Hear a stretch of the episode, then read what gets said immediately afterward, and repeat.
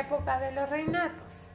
En ese entonces gobernaba la reina Hershey y el rey Kisses, el cual tenían un maravilloso hijo, que se llamaba el príncipe de chocolate.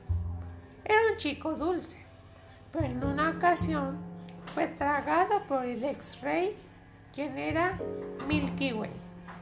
Sus padres, asustados por lo ocurrido, llamaron a la diosa Sabritas, quien era la diosa de las diosas. Ella ayudó a los reyes que su hijo saliera de ese feo estómago. Y así fue, lo logró. Sacó al príncipe. También sacó a otra hermosa princesa de otra tierra, que también fue tragada por este. El príncipe se enamoró de una de esta hermosa princesa. La princesa también se enamoró de él. Los dos empezaron a conocerse y un día el príncipe de chocolate se le declaró. Ella aceptó con mucho amor.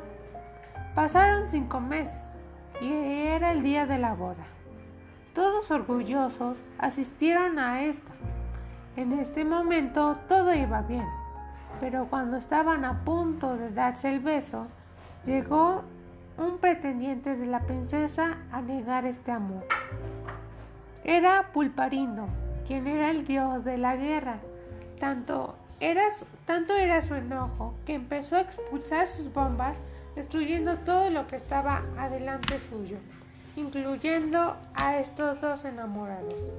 Como había tanto calor, los dos se empezaron a derretir lentamente hasta que murieron juntos, derretidos.